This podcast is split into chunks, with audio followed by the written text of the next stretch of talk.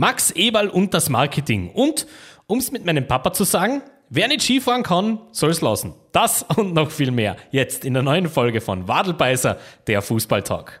Ein dicker Guss von der Trainer von der Meister. Wadelbeißer, der Fußballtalk mit Martin Moser. Pajero! Oh, ja, Blüte! Und in der Mitte Messi! Messi! Ja, im Moment sind wir sehr zuverlässig mit unseren Wadelbeißer-Episoden. Es passiert ja auch genug in der Welt des Fußballs und vor allem befinden wir uns ja nach wie vor mitten in der Weltmeisterschaft in Katar. Und wir haben ja gesagt, nach jeder wichtigen Runde gibt's mal so ein kleines Fazit, gibt's eine neue Episode und der Fußball gibt auch so eben genügend Talking Points her. Und dementsprechend würde ich sagen, gehen wir gleich rein in unser erstes Segment, nämlich die Schlagzeilen der Woche. Die Schlagzeilen der Woche eure Scheißstimmung, das seid ihr doch dafür verantwortlich und nicht wir. Ja, und natürlich müssen wir dieses Segment mit der großen News äh, beginnen, die gestern reingeschneit ist. Ja, wir haben dann gedacht, jetzt werden wir bis zum Bundesliga-Start dann nimmer über die Bayern sprechen. Falsch gedacht, da hat Herr Manuel Neuer was dagegen gehabt. Denn, äh, ja, na, sowas wünscht man sich natürlich nicht. Gleich dazu sagen, Vorsicht, Schenkmod. Also, ähm, Manuel Neuer wird äh, postet gestern ein Bild auf Instagram von sich im Krankenbett beziehungsweise im Krankenhaus nach einer Operation. Äh, er wurde anscheinend sogar mit Hubschrauber ähm, abtransportiert. Er wollte, um seinen Kopf frei zu bekommen, so hat er das zu Protokoll gegeben, eine Skitour äh, unternehmen und hat sich bei dem oder bei der Abfahrt dann höchstwahrscheinlich, wenn ich es richtig verstanden habe, den Unterschenkel gebrochen. Also die OP ist bereits ähm, erledigt. Auf jeden Fall ist die Saison für Manuel Neuer gelaufen. Das war's für ihn.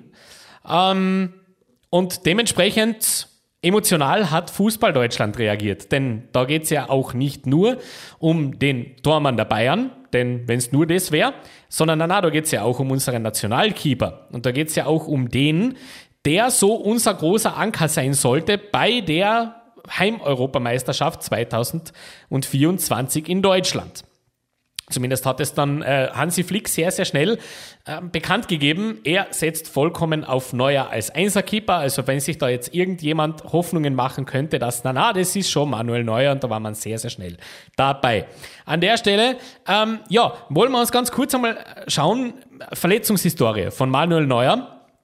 Wir wissen, 2017 ist er ja schon einmal äh, ausgefallen, relativ lange, für 123 Tage, beziehungsweise dann auch noch einmal drauf, für Mittel, mit einem Mittelfußbruch. Ja, das war schon mal eine sportliche Ausfallzeit. Dann auch noch einmal am 18. September bis 12. April 2018. Dann äh, kleinere Verletzungen immer wieder zwischen. Einmal Finger, einmal Wade, einmal ein Muskelfaserriss. Dann natürlich seine Corona-Infektion, eine Knieoperation, die er jetzt 2022 am Anfang des Jahres hatte. Wir erinnern uns, wo er ähm, ein bisschen länger als ein Monat ausgefallen ist. Dann die Schultergelenksprellung im November, wo er genauso ähm, fast ähm, drei Wochen weg war und jetzt eben der Unterschenkelbruch. Äh, wenn man so weiß, was das ein Unterschenkelbruch heißt, das ist jetzt nicht immer so geschwind. Gell? Das ist vor allem für einen Fußballprofi so ziemlich eigentlich die blödeste Verletzung, die man so kassieren kann. Und dementsprechend ähm, rotieren natürlich jetzt auch ganz, ganz viele beim FC Bayern und in der Führungsetage, vor allem wenn es um den Sportdirektorposten geht. Ich denke, Hasan Salihamidzic schläft die letzten äh, zwei Tage jetzt nimmer, denn ähm, man ist sich anscheinend einig bei den Bayern, also in die Rückrunde zu gehen mit äh, Sven Ulreich und Johannes Schenk als Dormann-Paarung alleine. Das wäre dann doch ein wenig fahrlässig. Man möchte ja, also deutscher Meister wird man wahrscheinlich auch mit Sven Ulreich werden, denke ich. Champions League allerdings, gell, das wird mit Herrn Ulreich dann schon ein bisschen schwerer. Zumindest alleine, wenn er sämtliche Spiele machen, machen soll, muss, kann. Ähm, noch dazu ist Neuer ja auch 36. Das muss man auch dazu sagen. Gut, das Alter ist jetzt für einen Tormann, gebe ich zu, nicht unbedingt das erste Kriterium. Gerne mal bei Gigi Buffon nachfragen. Aber auf jeden Fall gehen jetzt natürlich die Beratungen in eine sehr eindeutige Richtung. Was jetzt? Was machen wir denn jetzt? Und da tauchen jetzt immer mehr Namen auf, wo man dann sagt, na, vielleicht überlegt man sich das halt noch einmal. Also logisch, Sven Ulreich wird jetzt vorwiegend einmal, mit dem wird man auch ganz sicher in die Rückrunde mal hineinstarten. 34 Jahre ist er. Bereits acht Pflichtspiele hat er in dieser Saison absolviert für die Münchner. Fünf davon hat er kein einziges Gegentor gefangen. Somit ist er ein sehr verlässlicher, sehr sicherer Rückhalt, vor allem für die Bundesliga. Das muss man schon auch sagen. Der zweite Tormann aktuell, Johannes Schenk, 19 Jahre. Hasan Salihamidzic hat von ihm gesprochen als großes Talent, von dem wir uns für die Zukunft viel versprechen. Zehn Regionalligaspiele hat er in dieser Saison unter seinen äh, Fingern gesammelt. Ähm, jo, das ist halt Gell, mit so, so kannst du halt nicht, das ist kein zweiter Tormann für eine Topmannschaft. Da sind wir uns hoffentlich auch einig. Dementsprechend kommen jetzt natürlich ein paar Namen. Allen voran Alexander Nübel. Alexander Nübel ähm, ist ja eigentlich technisch ähm, noch immer relativ, relativ leicht äh, zu holen, denn ja, hat, den hat man ja von äh, Schalke geholt. Der hat allerdings in München nie so wirklich den Fuß auf den Boden bekommen und wurde jetzt an die AS Monaco verliehen. Bis zum Sommer geht diese Leihe noch. 26 Jahre ist der. Und äh, da bin, ich, da bin ich wirklich jetzt gespannt, wie man das auch äh, hinsichtlich Sven Ulreich dann auch verkauft. Wo, will man jetzt dann wirklich einen neuer Ersatz, das heißt eine Nummer 1 holen oder jemanden für hinter Ulreich? Denn das wird sich Alexander Nübel nicht antun. Das ist einmal ganz sicher so, das hat er auch schon zu Protokoll gegeben. Das wäre allerdings wahrscheinlich die Variante, die am komfortabelsten zu erreichen wäre, weil man da natürlich keine Ablöse zahlen müsste. Die muss man bei anderen schon. Ähm, natürlich, wenn wir sind ja mitten in einem Turnier und wenn da, ähm, ja, wie soll ich jetzt sagen, wenn da jetzt Tormänner vor allem, als generell Spieler, aber vor allem Tormänner da wirklich auf sich aufmerksam machen, dann schaut die ganze Fußballwelt natürlich ein wenig genauer hin. Dementsprechend spricht man natürlich in Fankreisen auch vom äh, Stammkeeper von Marokko, von Bono, oder natürlich vor allem von Dominik Livakovic, der äh, bei Dinamo Zagreb unter Vertrag steht. Oliver Kahn war jetzt beim letzten Spiel der Kroaten auch im Stadion. Das hat aber nichts mit Scouting zu tun, sondern der war, das hat sich zufällig überlappt. Äh, hat internationale Erfahrungen, hat Champions League-Spiele unter seinem, der wäre super, übrigens. Das wäre tatsächlich auch ein, ein Fit für langfristig. Eben, er hat genau das richtige Alter, das war auch genau das Alter, wie, wie Neuer kommen ist. Dementsprechend, das wird schon auch passen. Nächste Namen, die so kursieren, und das ist tatsächlich äh, ein, ein Name, der mir sofort geschossen ist, einfach nur, weil man sofort mit Bayern München natürlich den Nationalkeeper verbindet, und es, es ist einfach so. Was ist eigentlich mit Marc-André Ter Stegen? Ähm, ja, das, ja, der wird für die Bayern nicht interessant sein. Äh, das ist natürlich der logische Nachfolger für die, für die Nationalteam, ähm, für Nationalteam, fürs Nationalteam fürs Nationalteam, ähm, ist für die Bayern komplett uninteressant, weil unrealistisch. Viel realistischer sind dann noch zwei Namen, die mir da reingespult wurden und beim ersten Namen habe ich gleich schon gesagt, das würde ich machen. Das würde ich zumindest einmal probieren, nämlich Jan Sommer. Jan Sommer, ähm, 33 Jahre, der hat keine gute WM gespielt. Das heißt, denn sein, sein Marktwert dürfte jetzt nicht in astronomische Höhen heraufsteigen. Das ist aber einer, der die Bundesliga kennt, der vor allem auch internationale Erfahrung mitbringt und generell, vor allem in der Saison, und wer ein bisschen Bundesliga verfolgt, wird mir da recht geben, hands down der beste Bundesliga-Keeper ist. Und da werden, würde ich zumindest mal, würde ich zumindest mal durchklingeln. Mal schauen, was geht. Denn der Vertrag läuft aus im Sommer. Das heißt, es ist die letzte Möglichkeit für Gladbach jetzt noch Geld zu machen. Es ist nur die Frage, ob sie das wollen, innerhalb der Liga zu verkaufen. Das kann ich mir nämlich nicht vorstellen. Da waren große Manchester United-Gerüchte vor der Weltmeisterschaft in Katar da. Dementsprechend, ne? Und die zweite Geschichte, und das finde ich wild, dass der Name da auftaucht, aber irgendwie klar, wenn ein Weltklasse-Keeper bei seinem, bei seinem Verein keinen Fuß auf den Brunnen kriegt, dann läuft es so, dann ist das irgendwie klar, dass Keller Navas da daherkommt. No, na, vergesst es. Na, das, Einfach na. 35 Jahre komplett uninteressant, kennt die Liga nicht, spricht auch die Sprache nicht und das ist für die Bayern sehr, sehr wichtig, auch auf dieser Position, dass zumindest auch die Bereitschaft äh, da ist, dass man auch die Sprache sich aneignet. Das hat zwar Livakovic auch nicht, schon richtig, aber ähm, da denke ich mir, da, da haben sie schon auch ihre Prinzipien und dementsprechend, das ist dann halt so. Aber meine, meine Vermutung ist dann tatsächlich, dass man jetzt ähm, in erster Linie mal versucht, Nübel da rauszukriegen aus dem Vertrag, beziehungsweise aus dem Leihvertrag. Und wenn es da persönliche Dinge gibt, dass er tatsächlich sagt, na, das ist ihm zu unsicher, weil er ist, will un, unumstrittener Stammspieler sein, dann würde ich echt an der Stelle sagen, ich, ich würde es sehr, sehr geschickt finden, wenn man da bei Jan Sommer nachfragt. Also, Manuel Neuer auf jeden Fall wird in diesem, in dieser Saison kein Spiel mehr für den FC Bayern München machen wird extrem geschwächt, die Mannschaft natürlich. Das ist überhaupt keine Frage. Dann wollen wir ganz kurz sprechen über Max Eberl. Max Eberl, erster Auftritt bei RB Leipzig, äh, Vorstellungspressekonferenz am 9. Dezember 2022. Und ähm, wir sind ja, oder ich bin ja äh, grundsätzlich jemand, der Max Eberl in den letzten Monaten immer sehr, sehr verteidigt hat. Der sich immer hingestellt hat und gesagt hat, also das verstehe ich nicht, wie man mit ihm umgeht und das sollte man nicht so hoch hängen und so. Dazu stehe ich auch. Allerdings, die Pressekonferenz, die muss mir mal erklären, vernünftig, was ihn da geritten hat. Ähm, offensichtlich weiß ich nicht, was, was die Message soll. Die Message kann man machen, aber nicht bei dem Verein. Ähm, ja, also elf Monate war er jetzt weg und hat da jetzt bei seiner Antrittspressekonferenz aber mal anständig gegen den Kommerz im Fußball geledert. Er hat wörtlich gesagt, ist das alles richtig? Ist diese totale Kommerzialisierung, die totale Vermarktung der richtige Weg? Ich habe eine Meinung dazu, dass wir alles schon diesem Spiel unterordnen sollten. Also das Fußballspiel sollte im Vordergrund sein, nicht so sehr dieses Business drumherum. Das Streben nach Geld darf im Fußball Dimensionen nicht überschreiten.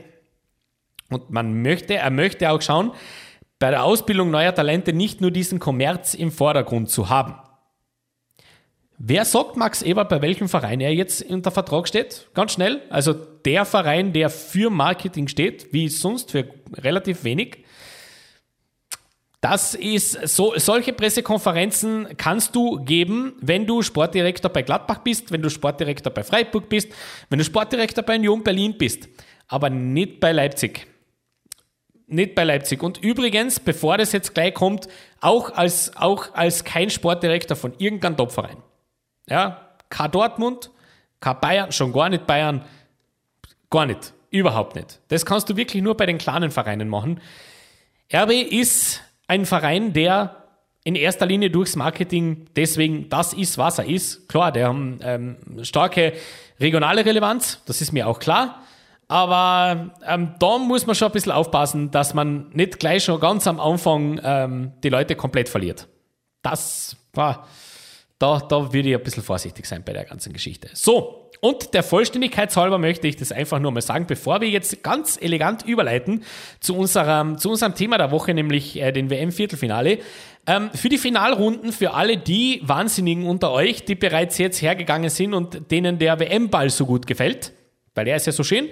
Ähm, den werden wir immer sehen in Katar. Es gibt jetzt einen neuen Ball, so wie übrigens bei jeder einzelnen ähm, Endrunde sei es Weltmeisterschaft oder Europameisterschaft, vor den Halbfinalen wird der Ball getauscht. Der heißt jetzt Al-Hilm, hat ein bisschen eine, äh, eine andere Farbe als der Ursprungsball und ist eben der neue Ball für die Finalrunden. Darf man wissen, so ein bisschen unnützes Wissen für die Mittagspause und an der Stelle würde ich sagen, jetzt gehen wir aber schnurstracks weiter, weil es dauert halt ein bisschen zum Thema der Woche. Das Thema der Woche. Kann das auch mal in den Journalistenkopf reingehen oder soll ich da noch Schriftfühl mitnehmen? Ja, meine lieben Zuhörerinnen und Zuhörer, es ist bereits soweit. Wir kennen die Halbfinale der Fußball-Weltmeisterschaft in Katar. Die Viertelfinale sind also jetzt absolviert. Ähm, wir sind jetzt tatsächlich am Final Stretch im Turnier. Und äh, das gehört sich, wenn dann ein Turnier mal so wichtig wird, dass nicht mehr nur ich spreche. Und in dem Fall ist es sogar noch ein bisschen ähm, eigennützig auch noch.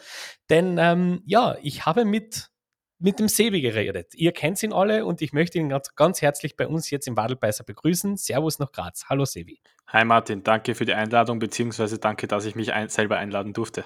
Das ist jederzeit sehr, sehr gerne gesehen. und ähm, tatsächlich, ich habe schon gesagt, ein bisschen eigennützig, denn ich brauche tatsächlich eine große Expertise. Ich hätte es sowieso angefragt, zumindest für ein Spiel der vier, denn das habe ich live nicht gesehen. Mhm. Und dementsprechend passt es jetzt ganz super, dass du mir jetzt quasi zugeschaltet bist, damit wir mal ein bisschen drüber sprechen können. Ähm, ja, Viertelfinale absolviert und das, was das Achtelfinale oder die Achtelfinalpartien so ein bisschen vermissen haben lassen, an Dramaturgie, Spannung und generell absoluten Wahnsinn, haben die Viertelfinale aufgeholt, würde ich jetzt mal sagen. Ja, äh, ich habe es dir eh schon im, vor, vor, in unserem kurzen Vorgespräch gesagt, dass ich von den Achtelfinale doch etwas unterwältigt war, nachdem die Gruppenphase ja so ähm, ja, schon sehr viele Überraschungen inne hatte. Und ja. es haben sich ja außer Marokko dann gegen Spanien und das war auch ein Elfmeterschießen, wo auch viel Glück immer dabei ist. Wobei ich bin auch, ich bin auch der Meinung, wie, so, wie viele andere mittlerweile, dass zum Elfmeterschießen mittlerweile viel mehr als nur Glück gehört. Das war vielleicht früher anders. Auf jeden ähm, Fall. Und genau, also außer Marokko war da kein großer Upset dabei, im Gegensatz zur Gruppenphase, wo doch einige gestrauchelt mhm. haben. Und im Viertelfinale, das hatte jetzt aber einiges parat, womit man jetzt nicht unbedingt rechnen hätte dürfen oder können. Du bist ja auch stolzes Mitglied unserer Tippgruppe. Mhm. Gell? Dementsprechend. Oh Gott. Fangen wir nicht damit an, bitte. Dementsprechend. Nein, das ist nicht so schlecht. Das ist nicht naja. so schlecht. Wir, wir, haben da, wir haben da zwei Wahnsinnige dabei. ähm, aber ich, ich, bin gar nicht so unzufrieden mit meiner Performance dieses Mal. Hm. Das ist eigentlich gar nicht so schlimm. Das war schon mal viel schlimmer. Okay. Ähm, womit wir aber alle fünf in unserer Liga nicht gerechnet haben, war das, das äh, unser aller Turnierfavorit. Wir haben alle fünf die, die gleiche Turniermannschaft getippt, die den Pot holt am Ende. Echt? Kann man ja, das schon, kann man das schon alle, sehen, wer auf ihn gesetzt wir, hat? Wir haben alle Brasilien gesetzt und das ist wohl mal nichts gewesen. Na? Denn die Brasilianer, und mit dem Spiel würde ich sagen, starten wir gleich mal rein. Freitag, 9.12. Kroatien gegen Brasilien. Äh, das war das frühere Spiel. Die erste Halbzeit habe ich zur Gänze gesehen, die zweite dann nur mehr so ein bisschen aus dem Augenwinkel. Und ähm, ja, da passiert eigentlich lange Zeit, finde ich mal das, was man sich erwarten durfte, nämlich die Brasilianer mahnen das ernst, probieren sehr, sehr viel. Und die Kroaten bestreiten vor allem die erste Hälfte vorwiegend dadurch, dass äh, das Mittelfeld Job macht. Und zwar amtlich. Das ist ein Duell der Mittelfeldspieler gewesen, zumindest einmal in der ersten Hälfte, wo man gemerkt hat, so richtig das volle Risiko geht bei Brasilien jetzt keiner, weil man schon weiß, das kann unangenehm werden. Wenn uns das Mittelfeld verloren geht, dann äh, könnte man da richtig Probleme bekommen. Trotzdem, Brasilien natürlich die bessere Mannschaft, das geben auch selber äh, sämtliche Statistiken so her. Wie hast du das Spiel vor allem bis zur Verlängerung, denn wir können jetzt natürlich sagen, Kroatien geht weiter, äh, gewinnt im Elfmeterschießen mit 4 zu 2 nach 1 zu 1 regulärer Spielzeit inklusive Verlängerung. Wie hast du die reguläre Spielzeit bei dem Spiel mitbekommen? Ähm, genau, ich habe es auch nur aus dem Blick Augenwinkel, Augenwinkel mit äh, so parallel zum Lernen ähm, laufen gehabt, ähm, mhm. aber habe es natürlich dann doch ähm, immer aktiver und interessierter beobachtet. Die erste Halbzeit war jetzt nicht unbedingt ein fußballerisches Spektakel oder Feuerwerk. Das war halt ein klassisches K.O.-Rundenspiel, wie wir es so aus den letzten Turnieren auch schon kennen. Ähm, sehr wenige Offensivaktionen, wie du schon gesagt hast, Mittelfeld gegen Mittelfeld. Die Brasilianer haben sich da einfach bis in die Zähne ausgebissen. Beziehungsweise waren sie ja auch vor allem vom Ballbesitzspiel nicht so dominant, wie man es vielleicht erwarten hätte können. Da waren die Kroaten durchaus auf Augenhöhe, teilweise sogar ein bisschen vorne.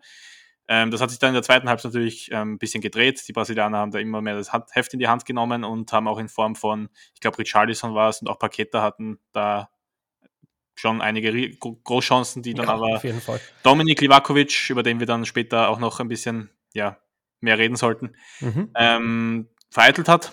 Und ja, da hätte Brasilien eigentlich schon klar machen müssen. Beziehungsweise habe ich da auch nicht ganz die, ähm, Taktik oder die Herangehensweise von, wie spricht man es aus, Titsch, Titsch, ähm, der mittlerweile auch nicht mehr Trainer ist bei mhm. Brasilien. Ähm, auch eine etwas unglücklich verlaufende Amtszeit meiner Meinung nach.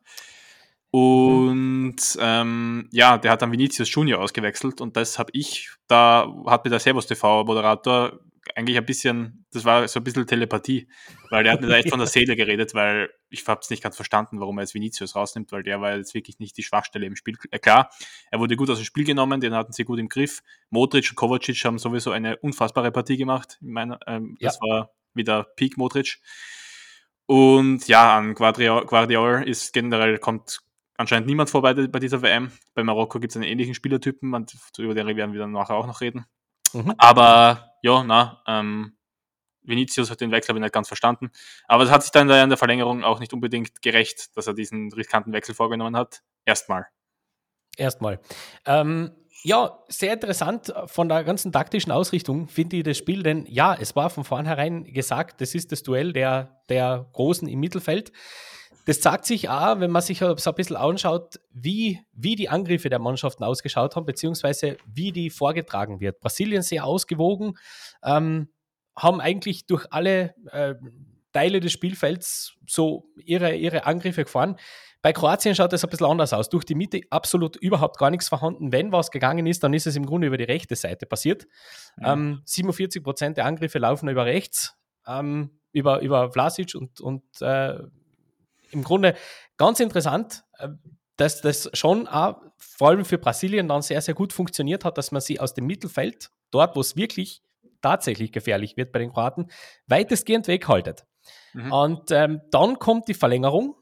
Plötzlich merkt man, das könnte Richtung Elfmeterschießen gehen. Und ich kann mich erinnern, mitten in dem Spiel habe ich dann gesagt, ähm, das, das äh, werden sie jetzt tunlichst vermeiden. Also bevor die Brasilianer ins Elfmeterschießen gehen mit den Kroaten, wird es da eine amtliche Offensive geben. Da wird man viel mehr Risiko nehmen, den Elfmeterschießen gegen Kroatien, das will sich keiner antun. Ganz sicher. Na, das hat die letzten viermal, glaube ich, niemand überlebt. Genau, genau. Und dementsprechend hat's auch, war es auch irgendwie passend, das dann ausgerechnet Neymar Junior mit einer brillanten Einzelaktion, oh ja. das 1 zu 0 ähm, besorgt, wo wir, also ich war mir zu dem Zeitpunkt klar, okay, Strich drunter. Genau. Ähm, 1-0, dreckig, keiner spricht mehr drüber und genau. passt. Das hätte ich mir auch erwartet zum, zu, zu, dem Zeitpunkt, vor allem wann das Tor gefallen ist, in der 105. plus ersten Minute. Ja. Das ist also psychologisch wertvoller, so wie es der FIFA-Kommentator betiteln, ähm, geht es eigentlich gar nicht mehr. Und ja, das, das war halt wieder so ein, Neymar hatte nicht das beste Spiel. Ähm, er hat sich da schon ein bisschen die Zähne ausgebissen und war auch immer wieder frustriert am Platz. Das hat man schon gemerkt. Und es war einfach nicht seine Partie, aber das war dann wirklich der Glanzpunkt, wo man gedacht hätte, ja, wegen solchen Momenten wird er dann vielleicht am Ende sogar Spieler des Turniers werden. Ja. Genau so hätte ich mir das nämlich, hätte ich mir sein Turnier nämlich vorgestellt, im, ähm, bevor das Turnier überhaupt gestartet ist. Er hatte die Gruppenphase weitgehend verpasst wegen einer Verletzung im Sprunggelenk. Mhm. Ähm, dann war, gegen, war er gegen Südkorea wieder Dreh, ähm, Dreh- und Angelpunkt, aber da waren auch die anderen überragend. Und ähm, ja, und dann kam halt das. Und da habe ich mir gedacht, ja, für sowas ähm, ist der halt im Team. Für sowas ist er immer noch wahrscheinlich genau. einer der Top 3 spielerisch zumindest ähm, Fußballer dieses Planeten. Genau. Und dann entscheidest du mal so ein Spiel und 117. Minute plötzlich ja, der Schock. Ein, ja. Bruno Petkovic. Ein Dynamo Zagreb-Spieler, glaube ich, oder? Genau. Bruno ja. Petkovic und äh, stellt auf 1 zu 1. Und das war tatsächlich mit dem Einschlag dann klar, okay, wir gehen Elfern. Ja. Also das, da passiert jetzt nichts mehr. Das äh, hat nämlich die Brasilianer im Mark erschüttert. Das hat man wirklich gemerkt. Damit haben sie überhaupt nicht mehr gerechnet, dass die nochmal kommen. Zu, zum Verständnis, warum. Wir stehen bei einer Torschussstatistik von 11 zu 1 am Ende dieses Spiels. 21 zu 9 Schüsse Richtung Tor. Ja. Das ist also, Kroatien. Das ist Kroatien. Kroatien. Dazu muss man aber sagen, ganz äh, interessant, die Passstatistik möchte ich einfach nur mal ganz kurz rauskramen. Ähm, 88 zu 89 Prozent Passgenauigkeit bei 694 zu 684 Pässen. Also da kann man jetzt äh, ja, natürlich halt sagen, okay, viel, viel vor das Tor kommen es nicht. Na, aber das ist das Mittelfeld aber, von Kroatien. Das, aber die ähm, spielen so clever. Die spielen ja. das so clever. Und ja, und dann geht es ins Elfmeterschießen. Und da sehen wir dann äh, im Grunde wieder eine Geschichte, wo wir, ich denke, uns immer mehr darüber unterhalten werden, nämlich über Rangfolge bei Elfmeterschießen. Mhm. Denn ja. äh, irgendwie war das früher normal, so wie es die Brasilianer gemacht haben. Mhm. Nämlich, dass der beste Spieler der, der Fünfte ist. Pech nur, dass das Elfmeterschießen so funktioniert, dass der Fünfte gar nicht mehr zum Punkt geht. Ja, der beste Spieler ist ja oftmals auch der beste Schütze, muss man ehrlich, ehrlich, genau. sagen. Also Neymar ist ja auch ein unfassbar guter Elf Elferschütze. Der ja. hat, glaube ich, sehr wenige vergeben in seiner Karriere. Ähm, aber ja, wir haben dann ja auch nachher noch den direkten Vergleich, wie man es auch machen kann und wie genau. es wahrscheinlich genau. besser funktioniert. Aber ja, ähm, er hat das auch den jungen Rodrigo, ich meine, der ist jetzt auch schon seit zwei, drei Jahren ein gestandener Spieler bei Real. Ich meine, ja. das Leibal hat er immer noch nicht, aber dennoch, er hat zumindest Real hat, er, hat, hat ihm zu verdanken, dass sie es überhaupt ins Finale letztes Jahr geschafft haben in der Champions League. Gegen City war das, glaube ich. Da hat er ja diese zwei späten Joker-Tore gemacht. Aber ja, diese Bühne war ihm dann äh, wohl etwas zu groß, weil der Elfer war einfach zu schwach. Und da musste sich Livakovic auch nicht zu sehr strecken, um den zu, zu halten. Ja, und auf der anderen Seite treffen dann tatsächlich Alle. bei den Kroaten sitzt, sitzt einfach alles. Mhm. Und dementsprechend geht dann das Spiel so aus, wie es ausgeht. Du hast schon gesagt, ein großer Hero dieses ganzen Spiels erneut wieder einmal in einem Elfmeterschießen, weil wenn du als Torhüter so eine Performance machst, dann schaust du immer gut aus. Ähm, Herr Livakovic, Genau. wo ich an der Stelle sehr, sehr gespannt bin, wie es für ihn weitergeht. Mhm. Denn der hat anständig viel Werbung gemacht. 27 Jahre ist er, Bestes Alter. 187 Zentimeter. Ja. Wunderbar. Schauen wir mal, Manuel Neuer war damals nicht viel jünger, als er zu den Bayern gekommen ist. Das ist allerdings vollkommen richtig. Ja. Natürlich, der spielt unter Anführungszeichen nur bei Zagreb, aber gell, Ja. Schalke war, es war auch nur Schalke. Dementsprechend. Das ist aber- Zeit ein guter ist- Verein. Aber Das ist noch sowas, ähm, wo man echt sagen muss, Dynamo Zagreb ist ein unfassbarer Verein. unglaublich. Auch international viel, viel zu underrated. Ein, ich finde, das ist, das ist der Olivier Giroud der Verein, der europäischen Fußballvereine. Weil was die immer für Spieler raushauen, die dann halt in, um viel Geld in eine Top-Liga wechseln und dort Jahr für Jahr liefern und dann bis 37 hinauf. Ich weiß nicht, ob Luka Modric bei Zagreb groß wurde, das kann ich dir jetzt nicht sagen, aber ja, ähm, bei Zagreb auf jeden Fall angefangen, dann war es Tottenham Genau. und dann. Genau, würde mir jetzt nicht überraschen. Ähm, das ist halt, und auch die, die werden ja immer wieder belächelt, weil sie in der Champions League immer Haue kriegen, Jahr für Jahr aufs Neue. Aber dafür hat keiner am Zettel, was die eigentlich für den internationalen Spitzenfußball leisten und was für Spieler die mit schon raus, so rausgebracht haben. Richtig. Das wäre aber auch eine eigene Folge wert, über, so, über das zu reden und über das ja, die größten Talentspieler. Ausbildungssystem der Kroaten, weil ähm, eigentlich Kroatien ist ein kleineres Land als wir, als, als Österreich.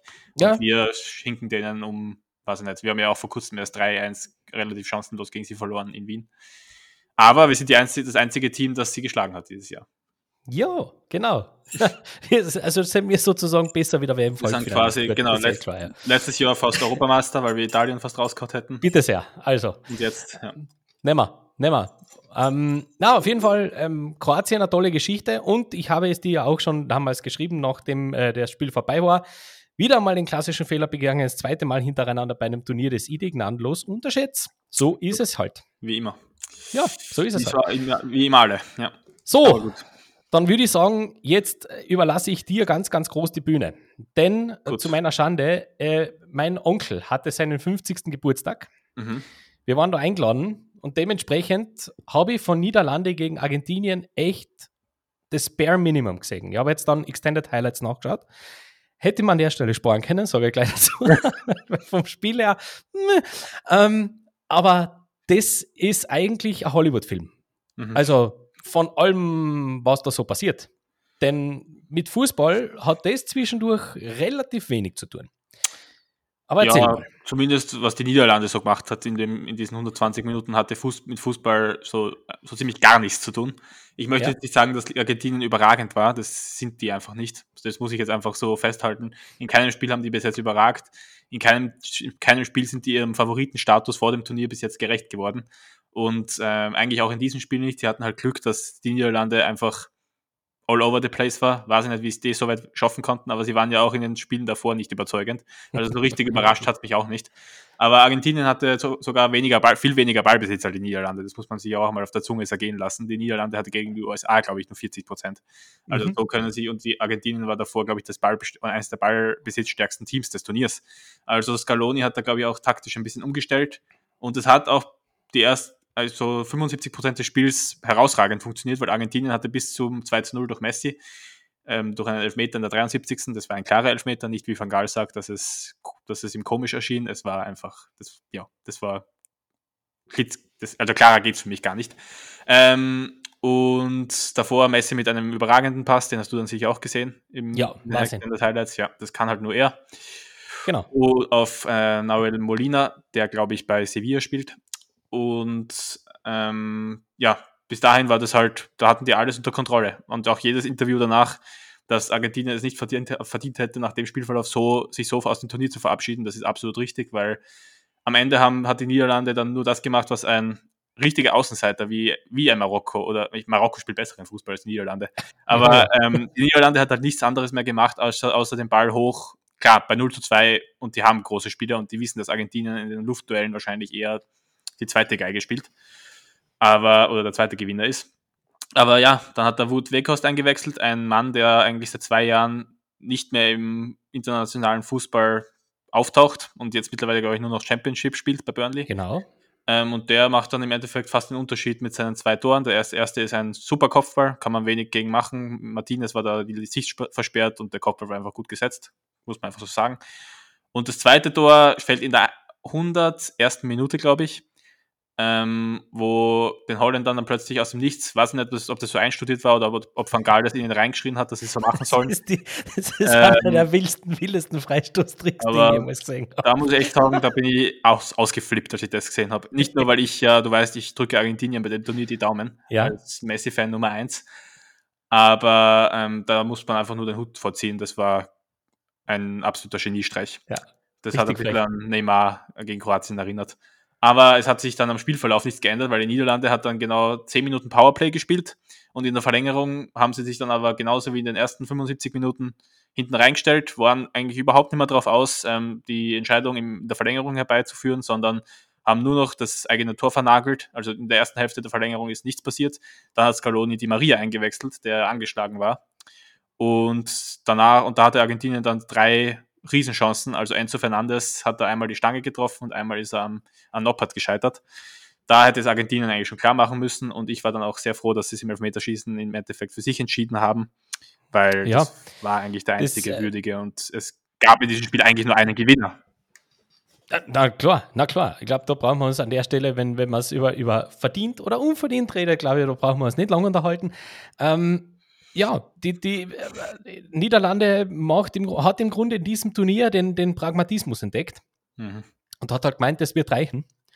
Äh, das gibt es auch irgendwie, ich meine, du hast es eh schon gesagt, das ist ein, ein probates Mittel, wenn du mit diesen Spielern auf dem Feld stehst, dass du so spielst, ähm, weil du hast große Leid und du warst wahrscheinlich, aber trotzdem, ich schaue mal die Mannschaft an und das widerstrebt mir so wahnsinnig, dass du mit dem Spielermaterial, das du dort zur Verfügung hast, absolut die, die fußballerisch so reduzieren willst, freiwillig, das ist schon wild. Das mhm. ist schon wirklich wild. Ähm, die Niederlande schlagen 68 lange Bälle in diesem Spiel. das könnte der Spitzenwert sein. Ähm, Wahnsinn. Es ist einfach, also einfach wild. 25 Flanken fliegen rein. Ähm, ja, ja Wahnsinn, Wahnsinn ist auch, was sonst passiert in dem Spiel. ja, das, war, das wollte ich jetzt gerade sagen. Denn, ähm, die, die sportliche Komponente ist ja eines. Ja. Aber mittlerweile kennen wir, und ich habe jetzt tatsächlich Messi kennengelernt bei diesem Turnier als jemanden, den ich so nicht am Zettel gehabt habe. Nämlich als absoluten Maniac, der, der eine Mission hat. Und ja. zwar eine sehr persönliche.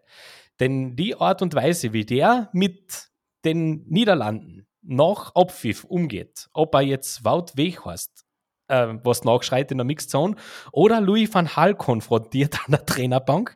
So habe ich Messi noch nie gesehen. Ja. Und das ist ähm, spannend. Das finde ich übrigens super. Ja, ich, ich finde es auch cool. Also klar, ähm, man kann hinterfragen, wie das jetzt wirklich mit Fake-Kost abgelaufen ist.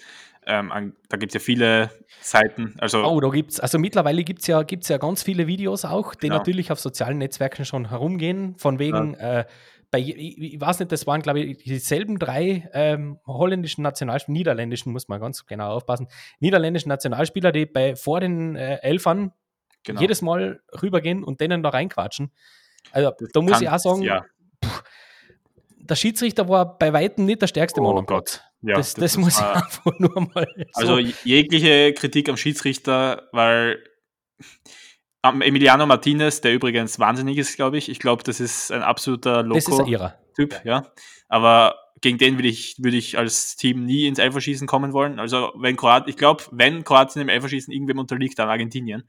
Weil was, wie der die ja. zwei Elfer gehalten hat, ist unfassbar. Unglaublich. Der, der, hat da, der, hat sich da ganz lang gemacht, wie schon gegen Kolumbien im Copa Halbfinale letztes Jahr. Mhm. Aber ja, der ist wahnsinnig.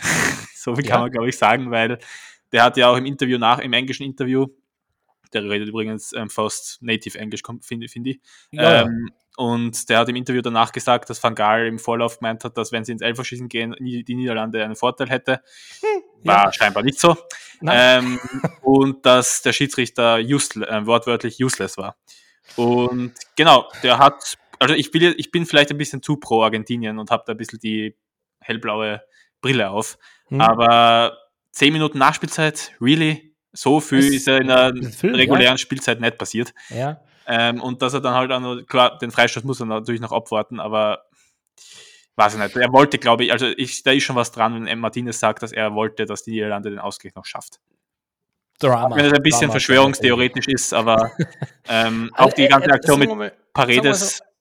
Er, er trifft ein paar sehr unglückliche Entscheidungen. Gell? Also, wie gesagt, Paredes, du hast jetzt eh schon angesprochen. Paredes, gleichzeitig Schrägstrich, möchte ich aber da gleich Van Dijk auch dazu nehmen. Die, die, die Partie darf nicht 11 gegen 11 ausgehen. Und geht sie auch nicht, weil Dumfries kriegt ja dann die rote. Im Elfern, wohlgemerkt. Ja, also, Ekhorst ja. ist auch witzig, der ist ja mit einer gelben Karte schon ins Spiel gekommen. Der hat in der ersten Halbzeit auf der Bank die gelbe gesehen. Also, aber, aber das war so eine Szene, wo ich, wo, wo ich wie ich die gesehen habe, habe ich mir gedacht, das gibt's ja nicht. Also, dass da jetzt keiner gegangen ist, das muss man jetzt einmal erklären. Ja, also vieles von dem, was sich da dann auch aufschaukelt und aufbaut, ist schon auch begünstigt. Obwohl er sehr konsequent war. Er zeigte eine, eine Rekordmenge Menge an gelben Karten, 15 an der Zahl.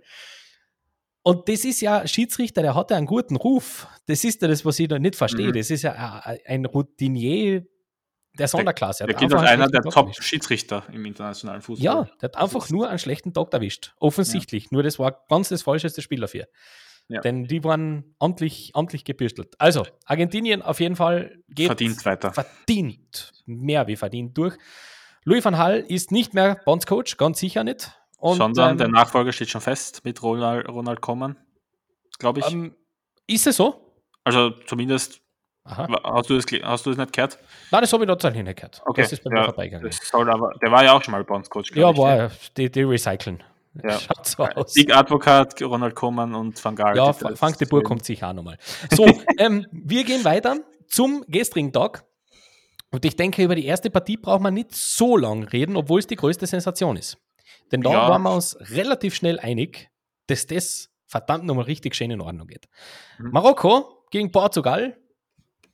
Ja, und tatsächlich schaffen die Nordafrikaner die geschichtliche, relevante Sensation und stehen als erstes afrikanisches Team in einem Halbfinale einer Weltmeisterschaft, besiegen den gro großen Favorit aus Portugal mit 1 zu 0. Mhm. Auch da haben wir eine unglaublich lange Nachspielzeit. die war aber ein bisschen angesagt, das habe ich Mhm. mir gedacht. Und die machen es richtig spannend am Ende. Also Mhm. ich habe ähm, amtlich gezittert gegen Ende. Ja, ich hatte ja Aktien in Portugal wegen unserer Tippspielgruppe, aber natürlich, gell, ich bin ja da all for the underdog. Ich habe es Oh, ja. an der Stelle immer schon gesagt. In so eine Spiele bin ich immer für einen für einen, äh, Außenseiter. Ich finde es super, was Marokko da macht. Und ähm, natürlich, jetzt kann man wieder hergehen und sagen, ja, aber statistisch und Ballbesitz und Ball und Passe und Qualität, das ist mir schon klar. Ähm, wenn aber eine Mannschaft wie Marokko so sich so präsentiert wie gestern, und zwar zehn Feldspieler, so eine, eine immense Laufleistung und an eine Kampfbereitschaft ans, ans Tageslicht setzen, dann kann ich nicht anders wie einfach sagen, das finde ich schon echt geil. Gell? Ja. Ähm, Marokko, das habe ich heute im äh, Tagebucheintrag von Tobias Escher gelesen. Marokko ist sich seiner Außenseiterrolle einfach bewusst. Und die wollen nicht auf Wollen und Würgen irgendwie äh, wunderschönen Fußball spielen und laufen dann in einen Konto nach dem anderen. Das ist schon genug ähm, Mannschaften, die auf dem Papier eigentlich unterlegen sein sollten, pass äh, passiert.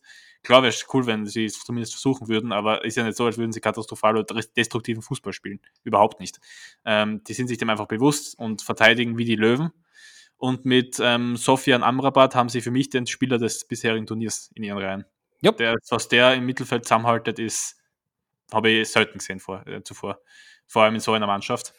Und ja, man, man darf aber auch nicht aus, ähm, vergessen, dass Marokko von den Spiel, vom Spielermaterial echt keine schlechte Mannschaft ist. Die sind Genau. nicht zu Unrecht 22. in der FIFA-Weltrangliste, das ist gar nicht so schlecht. Ähm, genau, aber klar, Portugal musste es eigentlich am Papier 2-3-0 gewinnen, aber sie haben es jetzt auch nicht unbedingt geschafft, sich so viele Chancen herauszuspielen, dass man dann sagt, ja, war unglücklich. Ja, die, einzigen wirklich, die einzigen wirklich gefährlichen Geschichten, die sie innerhalb der, der ja, der Crunch-Time so zusammenkriegen, ist äh, eigentlich zwei, dreimal, glaube ich, zwei oder dreimal Felice. Einmal war es äh, Bruno Fernandes von der Seite, wo er die Latte trifft. Das wäre eine richtig feines, feine Aktion gewesen, wenn der äh, gepasst hätte. Mhm. Andererseits, die, die Abschlüsse kommen dann vorwiegend von der Strafraumgrenze oder noch ein bisschen weiter davor. So wirklich die, die, die, Tausender Abschlüsse haben sie nicht hinbekommen in dem Spiel. Also Außer Pepe, der musste machen. Außer Pepe, der letzte, fast eigentlich der letzte Kick of the Game, das wäre so bitter gewesen, denn genau davor vergibt ähm, der Herr Chitira, glaube ich, war es, der dann äh, gelb-rot genau. zieht? Genau. vergibt eine 1 zu 1 Situation, wo ich, da bin ich da, da bin ich vor dem Fernseher gestanden und habe mir gedacht, um Gottes Willen, um Gottes Willen. Also wenn, wenn das sich jetzt so grausam, kann der Fußballgott nicht sein, eigentlich. Ja. Dass sich das jetzt recht. Hat sich ähm, Gott nicht gerecht. Ja, ja. aber ähm, ich, ich hatte wirklich Sorge, denn ich habe schon gesagt, Gelb-Rot, wahrscheinlich eine der doofsten Gelb-Roten, die, an die ich mich so erinnern kann. Ähm, ja. Er wird sie jetzt, Ihnen jetzt natürlich fehlen. Noch dazu äh, hat Marokko so den ein oder anderen verletzten Fall mit drinnen. Die gehen ja auch schon geschwächt in das Spiel hinein, muss man ja auch sagen. Mhm. Masraoui spielt nicht. Ja, der, der, der muss zwei Verteidiger vorgeben für das Spiel. Ähm, ich bin jetzt tatsächlich dann gespannt, wie es für die weitergeht, denn wenn man bei Marokko eine kleine Schwachstelle gefunden hat, finden will, dann äh, fällt das nicht wirklich schwer. Denn wenn man da gesehen hat, äh, ich, ich würde einmal frech vermuten, wenn Rafa Leao 90 Minuten spielt, hm. dann geht das nicht so aus. Ja. Denn die haben, der hat wirklich für riesengroße Probleme gesagt über die linke Seite. Und, und da wird mir ein bisschen schlecht, wenn ich dann daran denke, wen die da als nächstes kriegen als Gegner. Mhm. Ja, also, das, genau. Ich glaube, ich habe eh schon mit meinen Freunden darüber geschrieben, es wäre typisch, wenn Marokko im Halbfinale abgeschlachtet werden würde. Ja, voll. voll. Ähm, ähm, aber wollen wir, wollen wir noch ganz kurz über CR7 sprechen? Ich wollte gerade sagen, ein Wort zum, äh, ja, zum letzten, zum Abtritt von der großen Bühne. Muss man wohl schon sagen. Also, ja. Ja, ja, international auf jeden Fall. Ihr erwartet da schon eine Rücktrittserklärung in den nächsten ja. Tagen.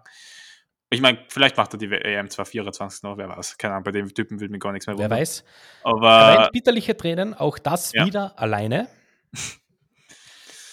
ja. ja. Ja, ich würde das jetzt nicht zu über, also überbewerten, er hat, weil. Er hat an, an super Abschluss, tatsächlich. Man muss ja das, wenn, wenn er was hinkriegt, dann sage ich das ja auch ganz gerne. Er hat einen super Abschluss. Ja, Wenn er drinnen ist, redet kein Mensch drüber. Den muss der Goalie halten. Den muss er haben. Ja, ähm, ja was, was bleibt von dem Turnier? Relativ wenig. Also. Das war alles andere als sein Turnier. Er hat ein Tor gemacht, klar. In allen fünf ähm, Weltmeisterschaften, wo er teilgenommen hat, auch getroffen. Das muss man ja. auch, Chapeau, das muss man echt würdigen. Aber wieder mal Aber in keiner K.O.-Phase. Genau. Und ja, und leider keine, eine ziemlich gescheiterte, ich meine, Portugal war auch nie bei den großen Favoriten dabei, bis auf dieses Jahr, meiner Meinung nach. Ja. Es hat ja auch, ich habe ja auch letztens was gesehen, wieder von so einem CR7-Stand auf Twitter. Ähm, man, darf, man darf Messi und Ronaldo insofern nicht vergleichen, weil es mit Portugal viel schwerer ist, große Titel zu gewinnen. Das ist in den letzten paar, fünf Jahren dann sicher nicht mehr so gewesen. Na, das will ich äh, so nicht sicher nicht unterschreiben, vor allem mit der Mannschaft heuer. Na, auf keinen Fall. Und bisschen ja, qualitativ, na, er war ja auch nicht wirklich Teil äh, in, der Mannschaft. In der, in der, Preis, in der Breite anders aufgestellt.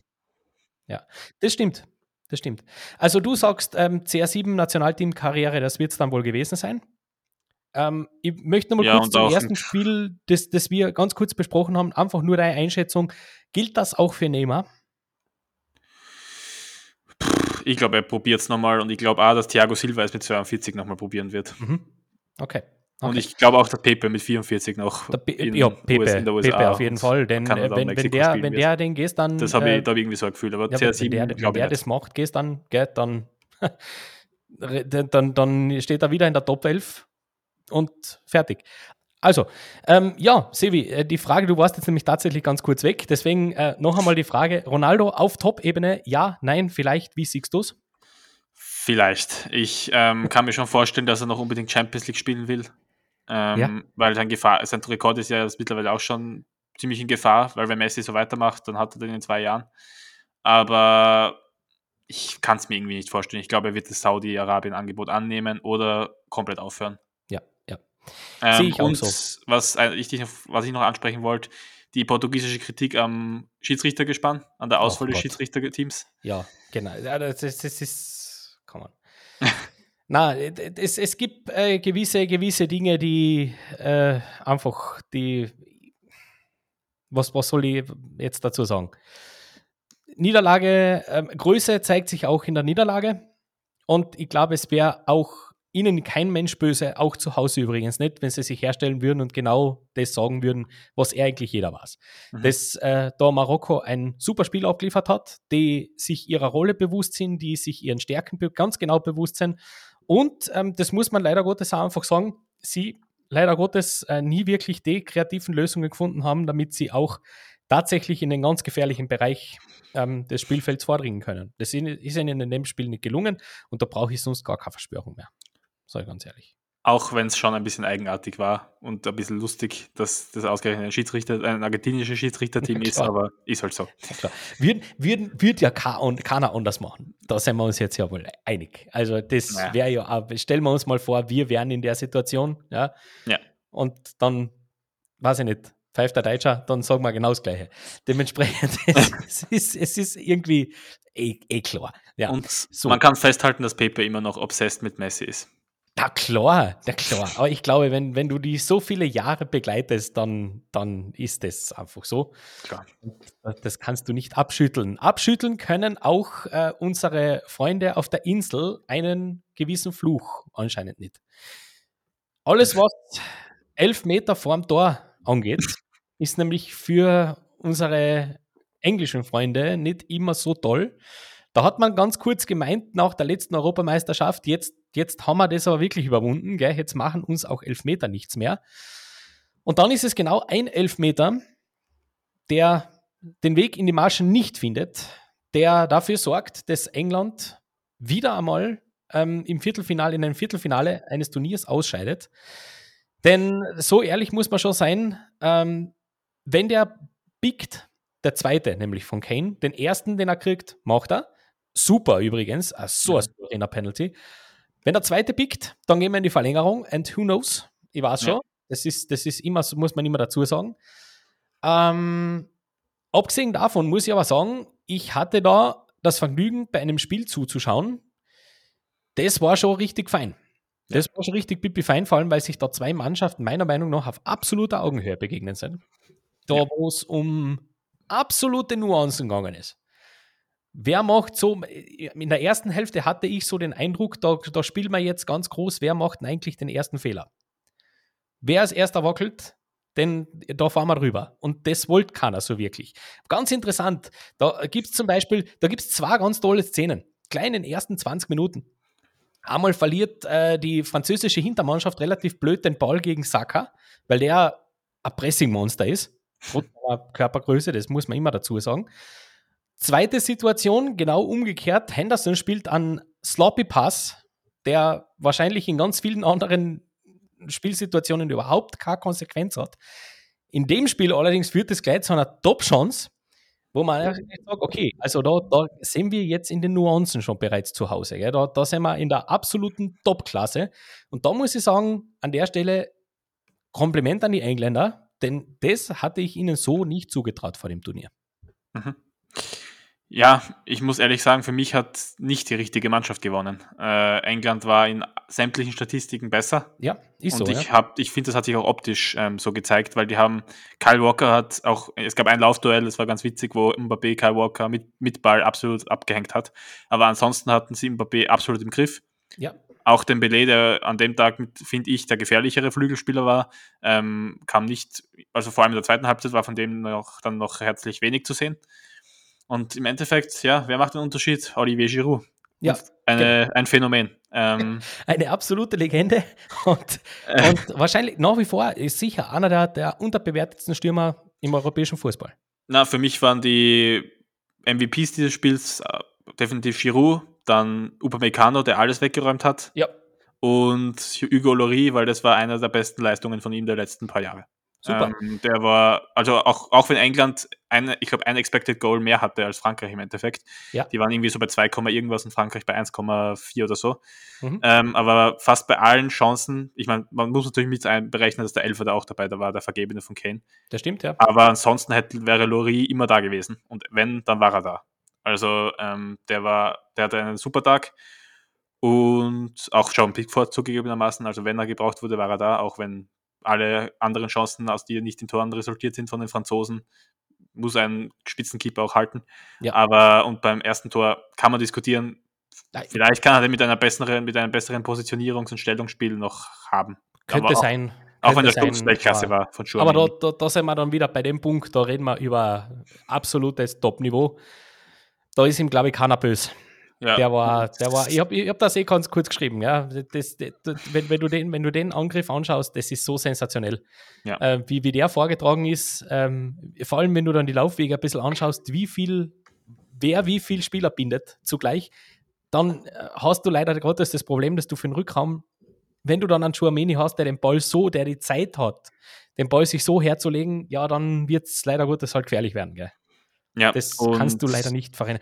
Big Shout an Griesmann. Was für ein Spiel. Genau, ähm, das wollte ich gerade sagen. Das ist auch wieder Gedankenübertragung. Ich glaube, dem, der wird, dem wird es nicht so missfallen, wenn man einfach die, das ganze Jahr nur Verein, Nationalmannschaftsfußball spielen wird. Der ist ja untergetaucht auf der Vereinsebene in den letzten drei Jahren, Komplett. äh, in den letzten drei Jahren, aber im Nationalteam performt er einfach Spiel für Spiel. Hat es, glaube ich, auch schon seit 70. Spiel in Folge gemacht für Frankreich. Also, ja, das ist so ein bisschen der Geheim, so ein bisschen auch so ein geheimer Spieler des Turniers bis jetzt vielleicht sogar.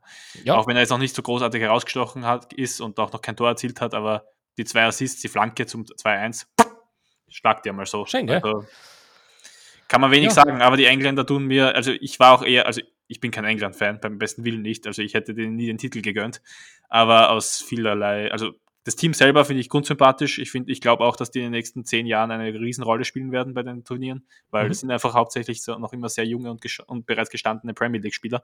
Ja. Ähm, aber, aber ich verzeihe den, Fan, ich verzeih den Fans das, was vor zwei Jahren bei, oder letztes Jahr bei der Europameisterschaft war, immer noch nicht. Das werde ich einfach nicht los. Sorry. Ja das ist ähm, auch vollkommen okay. Und Bukayo Saka für mich Man of the Match bei den Engländern. Der hat, dem ist jedes Dribbling fast au- aufgegangen. Unglaublich. Unglaublicher. Spieler. Ähm, ja, Und man muss. Harry Kane schon noch ein bisschen in Schutz nehmen, weil der Ja, war die. Lebensversicherung der Engländer bei den letzten zwei Turnieren und sie haben es fast nur ihm zu verdanken, dass sie überhaupt immer so weit gekommen sind. Ja. Und klar, der zweite Elfer, das passiert dem Besten. Ähm, So, da sind wir dann auch wieder bei der alten Diskussion, sollte er den machen? Sollte er den überhaupt schießen? gegen seine Vereinskollegen. Ja, wo Ja. der erste nämlich so, so überzeugend war, gell, da, da ist mir dann schon auch so eingefallen, wie ich den gesehen habe mit dem Ball zum Punkt zu gehen, habe ich mir schon gedacht, uh, ob da jetzt nicht gescheiter Marcus Rashford vielleicht hinstellen sollte, aber da wird, da sind wir dann wieder beim Thema von vor, gell, beim Ja. letzten Turnier, ähm, was da passiert ist.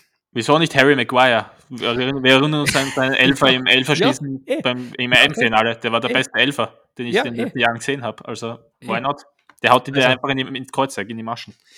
Grundsätzlich einfach äh, abzuschließen, England hat sich super verkauft, mehr als nur super verkauft in dem Spiel. Die hätten das auch sehr, sehr gerne verdient gehabt, zumindest einmal in die Verlängerung zu bringen, das ganze Geschichtel. Ähm, sehr spannende, taktisch sehr anspruchsvolle Partie. Ähm, meine Frage an dich zum Abschluss: What's next for Southgate?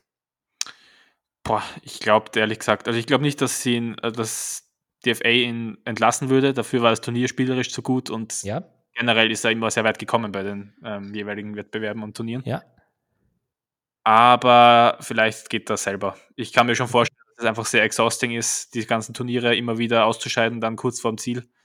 Und vor allem die mediale Kritik, die ihn immer wieder, auch wenn es kommt mir vor, wieder mehr in favor of ihm, ähm, auf, von ihm sind, aber ähm, ich weiß nicht, ich glaube, das war's. Ich glaube, es wird für viele Trainer nach dem Turnier gewesen sein. Ich glaube auch, dass Didier Deschamps, wenn Frankreich wieder Weltmeister wird, dann sagt, ja, ich kann es nicht mehr mehr erreichen.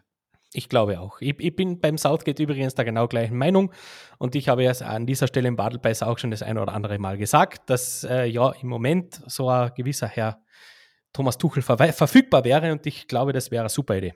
Mhm. Das sollten die Engländer sich gut durch den Kopf gehen lassen, weil wenn man jetzt anschaut, gerne mal vergleichen, wie er Chelsea übernommen hat, in welchem Status und wie das gegangen ist, da würde mir schon auch ein bisschen Fantasie übrig bleiben, dass ich mir gut vorstellen könnte, dass das auch bei den Engländern gut funktionieren könnte.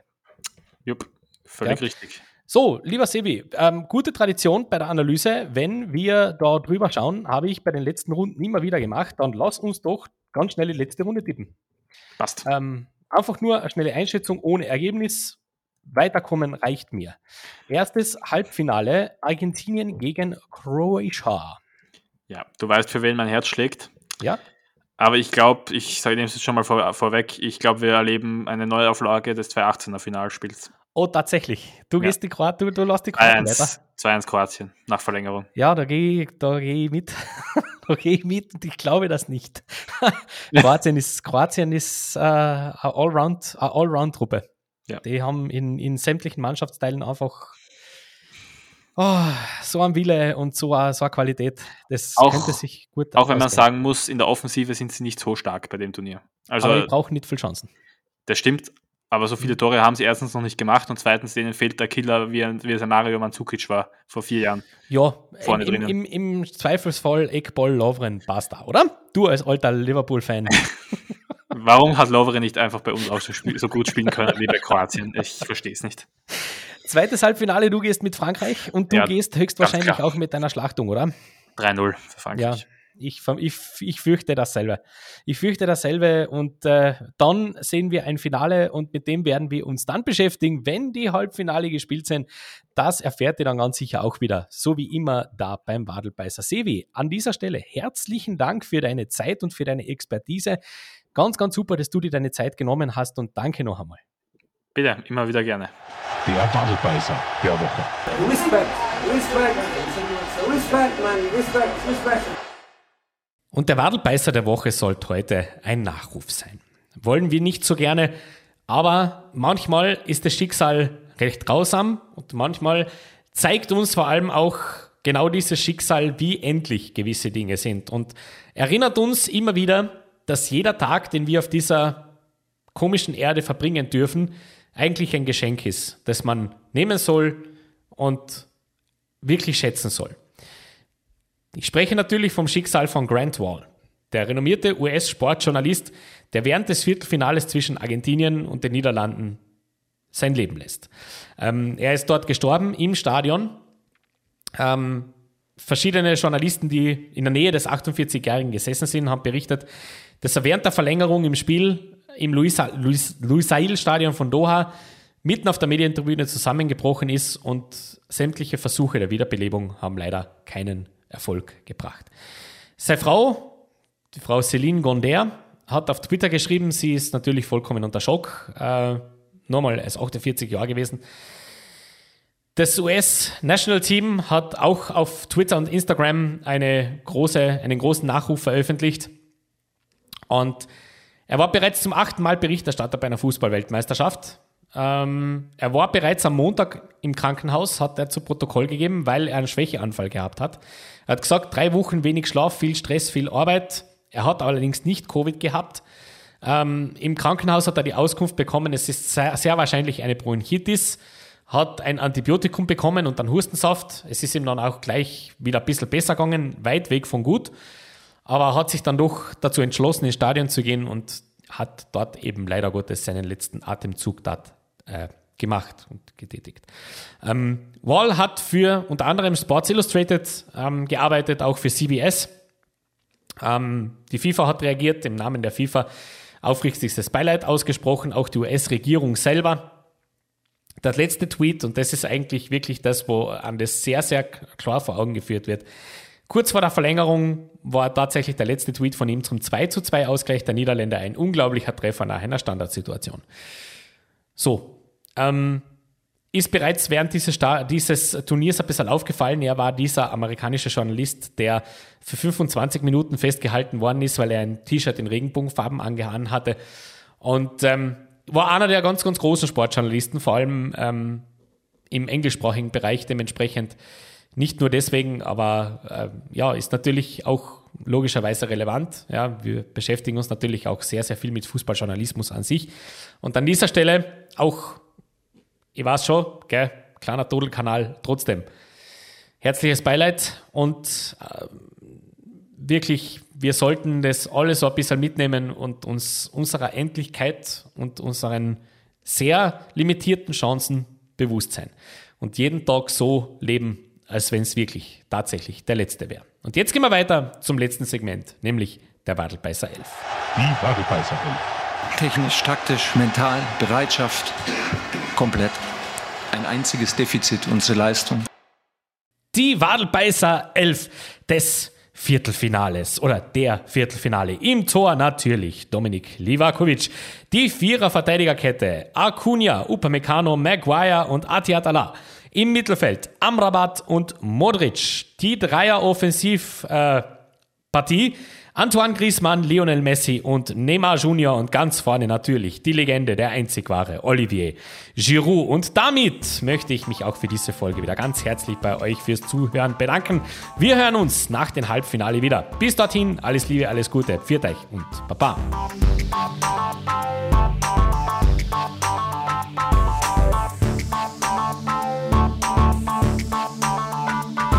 Ich habe fertig.